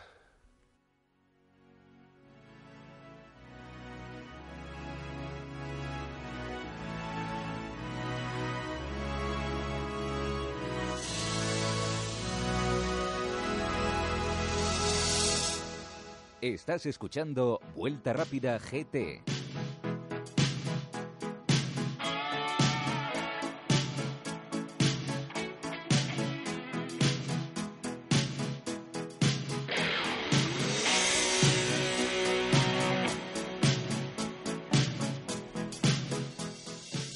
Y con esta música que es un poco de nuestro amigo el sórdido, que le echamos de menos en vuelta rápida, eh, el bigotón, y de la época ya con bigote de Freddie Mercury, que Curro todavía no dice que no, que esa ya había perdido voz y tal. Eh, vamos a empezar con producto, que hoy es una gozada tener a, a, Oscar que ha bajado de las de, de la sierra, de las nieves, ha bajado, ha bajado a, a Madrid a los estudios de Vuelta Rápida GT a estar aquí un ratito con nosotros. Y bueno, que hoy nos tenéis que contar un montón de cosas, ¿no? Pero, pero qué callo está cogiendo Oscar. ¿Te has fijado en el último vídeo que he grabado con la explicación de la gráfica del, del Mercedes? Ese vídeo que todavía no ha visto nuestra que audiencia. No ha visto nadie, pero lo vamos a No, publicar dentro no, de poco. ¿Y, y qué, qué tablas coges? Yo eh, tengo, no, es que yo tengo miedo de que le coja Jeremy Clarkson para explicar las gráficas. Y, sí. sí. Es el, el micrófono este, va, no va, no va. A ver, pruébalo un momento, Oscar. No, no, no va. No va, no va. Bueno, Pero pues bueno. no pasa nada, porque tenemos un montón de Y micrófonos. tenemos al otro lado del teléfono también a nuestro convaleciente compañero y sin embargo amigo Javi de la Calzada. Muy buenas. Hola, ¿qué tal? ¿Cómo estáis? Pues no tan bien como tú, que estarás, me imagino, tumbado y preparando la Pues- maleta para irse a Ginebra ya, ¿no?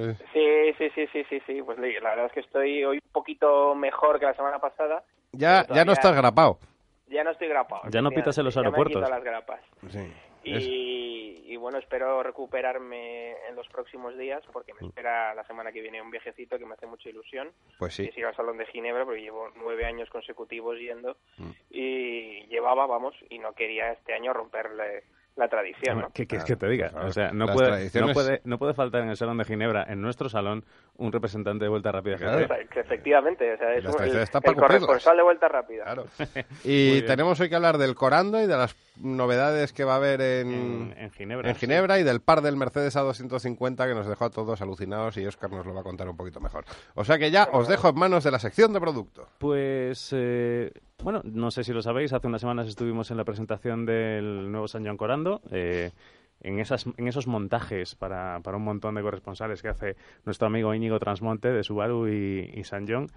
Lo bueno es que somos muchos, tienen ac- actividades súper divertidas, lo pasamos muy bien, aprendemos mucho. Y lo malo es que, como nosotros lo que hacemos es radio y escribimos cuando podemos, eh, a día de hoy ya posiblemente hayáis oído todo lo que hay que decir sobre este nuevo modelo que saca la marca coreana que se basa en un sub de tamaño eh, compacto con dos y cuatro eh, tracción a los dos y las cuatro ruedas y motores entre 150 y 175 caballos. Pero no vamos a hablar de- de lo- del coche porque ya es de sobra conocido. Vamos a hablar de lo bien que nos lo pasamos en estos montajes, ¿eh, Ramón? Porque llegamos eh, Nos encantan. Nos encantan porque Subaru, digo Subaru, eh, San John lo que hace es eh, ponértelo fácil. Te organiza una actividad. Entonces, el coche es el que más o menos te va a contar si es bueno o malo. Realmente no te dicen, no, siéntense aquí que vamos a dar una lista de todas las bondades y maldades que tiene, las bondades de nuestro coche y las maldades de los demás y que también lo hacen, pero bueno, lo hacen muy al final. Pero antes nos, nos dejan un coche en nuestras manos, nos permiten ir a, una, a un entorno natural, en este caso fue eh, la- el primer, en el primer caso con, el- con el nuevo Rodius fue Aldea Santillana y con el nuevo Corando fue la finca del Marqués de Quintanar. Muy majo el Marqués, que estuvimos hablando con él. Sí, la Tiene las cosas sí. muy claras. Como tiene que ser. como, de- como debe ser. Y, y nada, la verdad es que fue una, experiencia muy buena. Eh, salimos de Madrid, hicimos un poquito de ciudad, hicimos un poquito de autopista, pero yo creo que el- lo, lo mejor fue meternos ahí en, en la zona de Segovia, carreteras bajo árboles preciosos y luego dar una vuelta eh, haciendo una conducción totalmente off-road dentro de la, de la finca. ¿Y qué queréis que os diga? Mm, pues que todo estuvo muy bien. Que nos dieron de comer alubias, que nos dieron de comer de, de postre una selección fantástica de tartas de chocolate y de no sé qué más y de crema. Qué bonita prueba, ¿eh? Joder, Sí. me está entrando un hambre. No, hombre, eh, ¿qué quieres que te diga? ¿Qué Hombre, tal? y, sa- y salir con el coche después de haber comido las alubias le da un turbo boost. Un turbo boost total y absoluto. Pero bueno, si quieres, no sé, Javi, si quieres te cuento cosas del coche, pero al final eh, yo la conclusión que he sacado es que, en primer lugar, eh, es el coche más barato del mercado en relación potencia-precio. He hecho el cálculo. Pues mira, para- ese es un, ese es un titular cojonudo, ¿eh? Sí, no, no, no, pero es que es una pasada. Eh, son 132 euros por caballo. Para que os hagáis una idea, un Dacia Duster tiene 158 euros por caballo. Eso es un 20% más caro. O sea que San John puede estar tranquilo. Acaba de sacar un coche que es 20% más caro que su competidor más barato. Es el coche más con más potencia de su categoría es el coche con más maletero de su categoría, es el coche con más altura libre de su categoría, con una tracción total que le hemos podido comprobar no solamente nosotros, sino que el señor director se ha metido por una pista de tierra con dos palmos de barro y ha salido, y teniendo en cuenta que el señor director en, a nivel de conducción todoterreno sabe mm, muy poco. A ver, muy poco, muy poco. Tiene eh, un vamos. ML. ¿Eh? Que tiene un Con ruedas de asfalto, amigo mío. No, tiene un Estaba de, ML, estaba de menos ese. A ver. Yo soy de coche grande, ya lo sabéis. o sea. tiene, tiene un ML, pero no ha salido Arturo Soria, el ML. no te- no te- Vete a tomar por saco. Creo que o una, sea, vez, una vez pisó un parterre y hubo que llamar a la grúa. Pero bueno, eso es porque es un ML. Si hubiese sido un A ver, ¿esto por qué? ¿Porque ha estado Audi no me faltes el respeto? ¿O no, cómo es esto? Pero si hubiese tenido un Sanyong Corando aquella vez en el parterre, habría salido con- totalmente eh, con toda facilidad.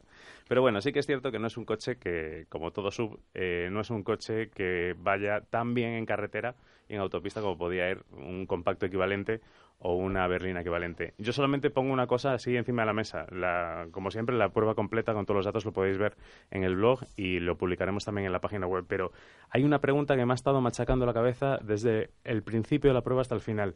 Si Sanyong se hubiese apartado de las modas de hacer sub y sacase este modelo como compacto, habría sido un modelo 2.000 euros más barato y no tendría rival en el, en el mercado de los compactos. El nivel, eh, ese- esa relación potencia-precio no habría sido superada por ninguno.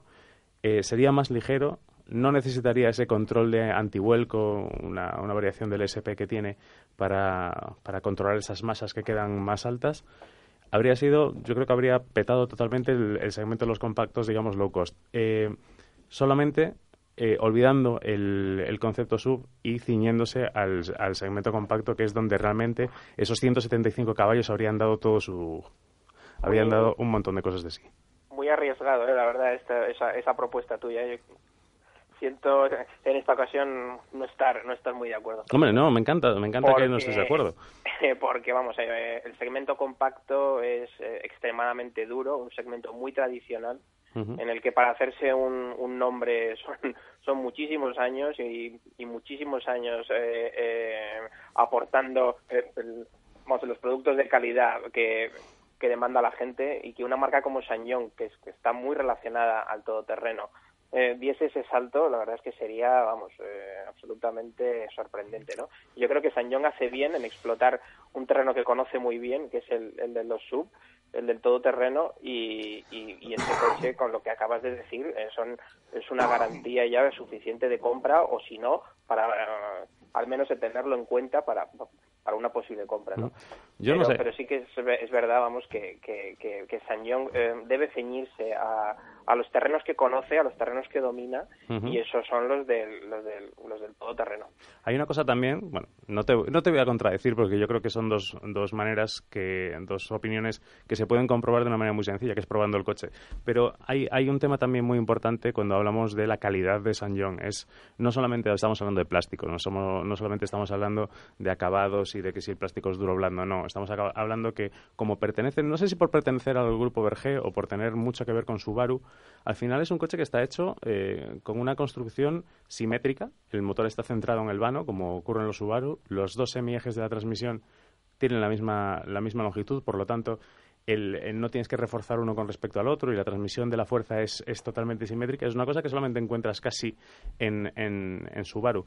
Y que, eh, por otra parte, eh, han dado, como siempre, como cada, como cada generación, un salto adelante a nivel de, de equipamiento, sobre todo. Sentarte en un coche y que un display te indique hacia qué lado está girando las ruedas, sin necesidad de sacar la ventanilla por la, la cabeza por la ventanilla. Eso mola mucho. ¿eh? Eso está, eso está bien. Y creo que es Sí. eh, una declaración de intenciones de cómo la marca está intentando llegar a más clientes. Oscar pone caras.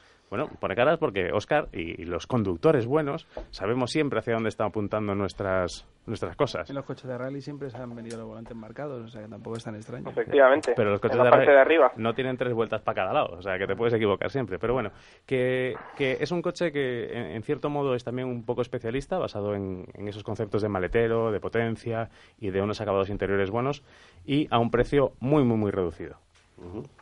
Pero bueno, yo quiero saber qué, qué vamos a ver en Ginebra, Javi.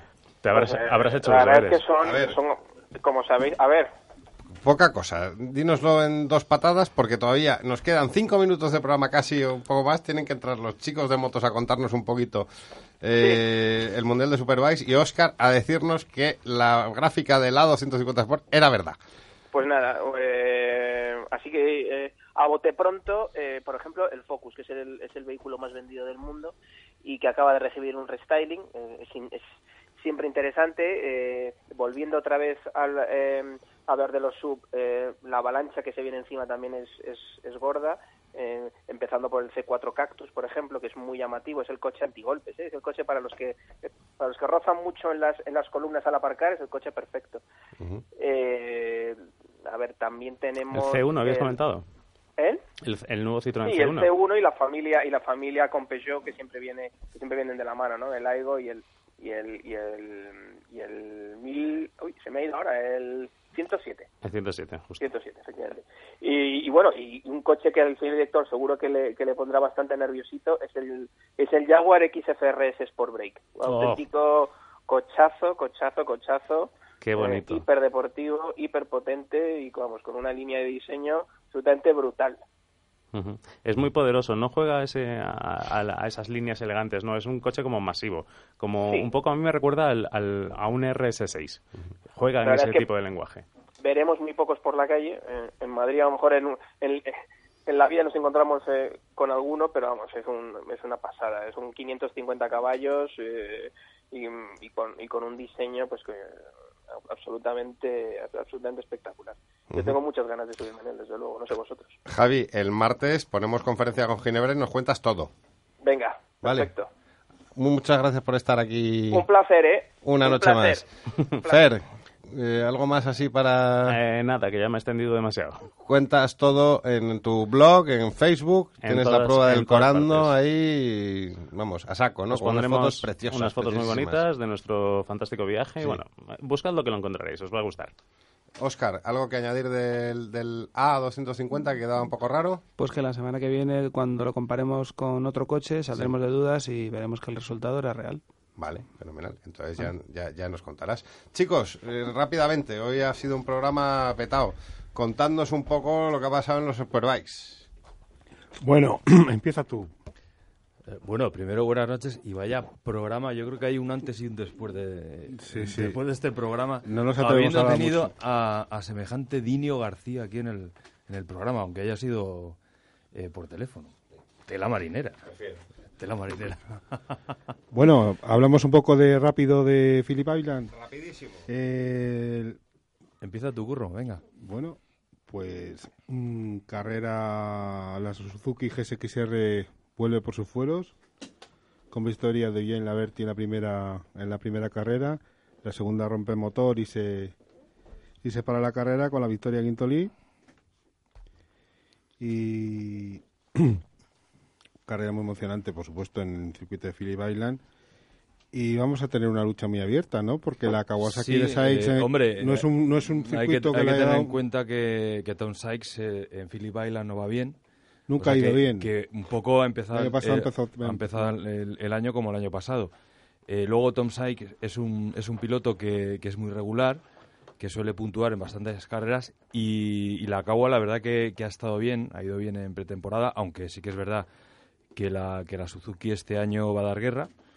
Pero lo interesante es que en Superbikes, una vez más, otro año más, tenemos varias marcas que van a estar luchando lo, por el es lo que te iba a campeonato, decir, ¿no? que está todo, el- Que es lo las- bonito y lo atractivo. Las marcas que implicadas, salvo la pena que BMW no está oficialmente, eh, tenemos a tanto a Kawasaki, Suzuki, Honda también se está aproximando con la Sí, Honda lo que todavía pasa le queda algo de poco- poco evolucionar. lejos. Eh, pero Aprilia también está, bueno, Aprilia es la campeona del mundo y está al nivel superior y, y bueno, luego tenemos la categoría Evo, que tenemos a Salom, que ha ganado las, bueno, que ha ganado no, que es es el, el primer clasificado con, con las motos. Hay que decir que Tony. Elías, que, que este año va a hacer el, el campeonato entero de Superbikes, Bueno, eh, entero, mal. entero mm, no está claro porque no hay pasta en el equipo. Ya, y pero bueno, depende de eh, los la idea es sí. eh, hacerlo entero, pero sí que es verdad que, que ha empezado muy mal. Bueno, porque eh, salió, salió el último y una buena remontada. No, Bueno, y, la, está, y la pretemporada tampoco está él está el adelante, 13, o sea está el que- 13 en el, ha quedado en, en el cómputo general. Eh, Salom está el noveno. Y bueno, mm, como tenemos poco tiempo, vamos a hablar Ya, de lo no, que es... poco nada, de- o sea, ya un minuto, Pues ya bueno, termina. Hay que recordar que hay Sepan esta semana, tenemos sí. entrenamientos de MotoGP. La semana que viene que no va a estar repasamos- Márquez porque bueno, Está convaleciente. Exactamente, se rompió es. la- el peroné la semana pasada Eso es. haciendo dirt track. Y bueno, ¿eh? yo como soy vintage, tengo Sí. que decir que estoy muy contento por el triunfo de De Nueva Augusta Augusta. con Crucel, que no, mm, no ganamos una prueba puntuable para el Campeonato del Mundo desde el 76 en el viejo Nürburgring con el mítico Giacomo Agostini. Curro siempre viene hablando de su libro, Eso de es, las motos italianas. Chicos. Javi, Curro, muchas gracias. Oscar, muchas gracias. Ya nos iremos a ver a. Backspeed allí en. Cobeña. Fer, muchas gracias. A todos, Fernando, muchas gracias. Y vamos a hacer lo que sabemos hacer bien, que es tomar copas.